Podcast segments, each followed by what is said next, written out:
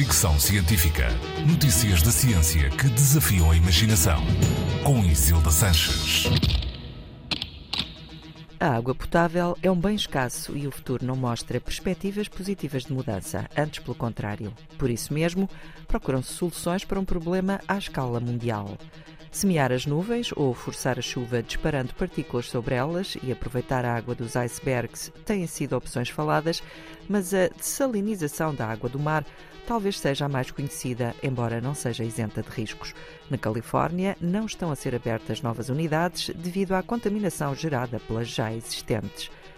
Agora surge uma nova ideia para aproveitar água potável nos oceanos. Um estudo americano recente, publicado na Nature Scientific Reports, afirma que existe uma fonte inesgotável de água potável nos oceanos que não está a ser aproveitada. Os investigadores sugerem que se invista numa infraestrutura que capture o vapor de água nos oceanos como forma de resolver o problema da escassez em vários pontos do mundo.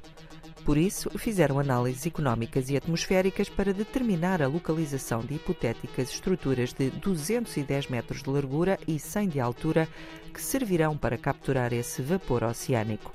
A conclusão é que a maior parte das zonas com falta de água no planeta conseguirão capturar umidade na superfície do oceano, fazendo assim face ao problema da falta de água.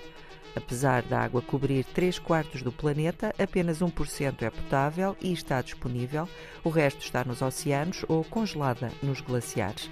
Além disso, 21 dos 37 maiores aquíferos do planeta estão a diminuir. As previsões dizem que um aumento de temperatura de 2 graus aumentará drasticamente a escassez de água a nível global.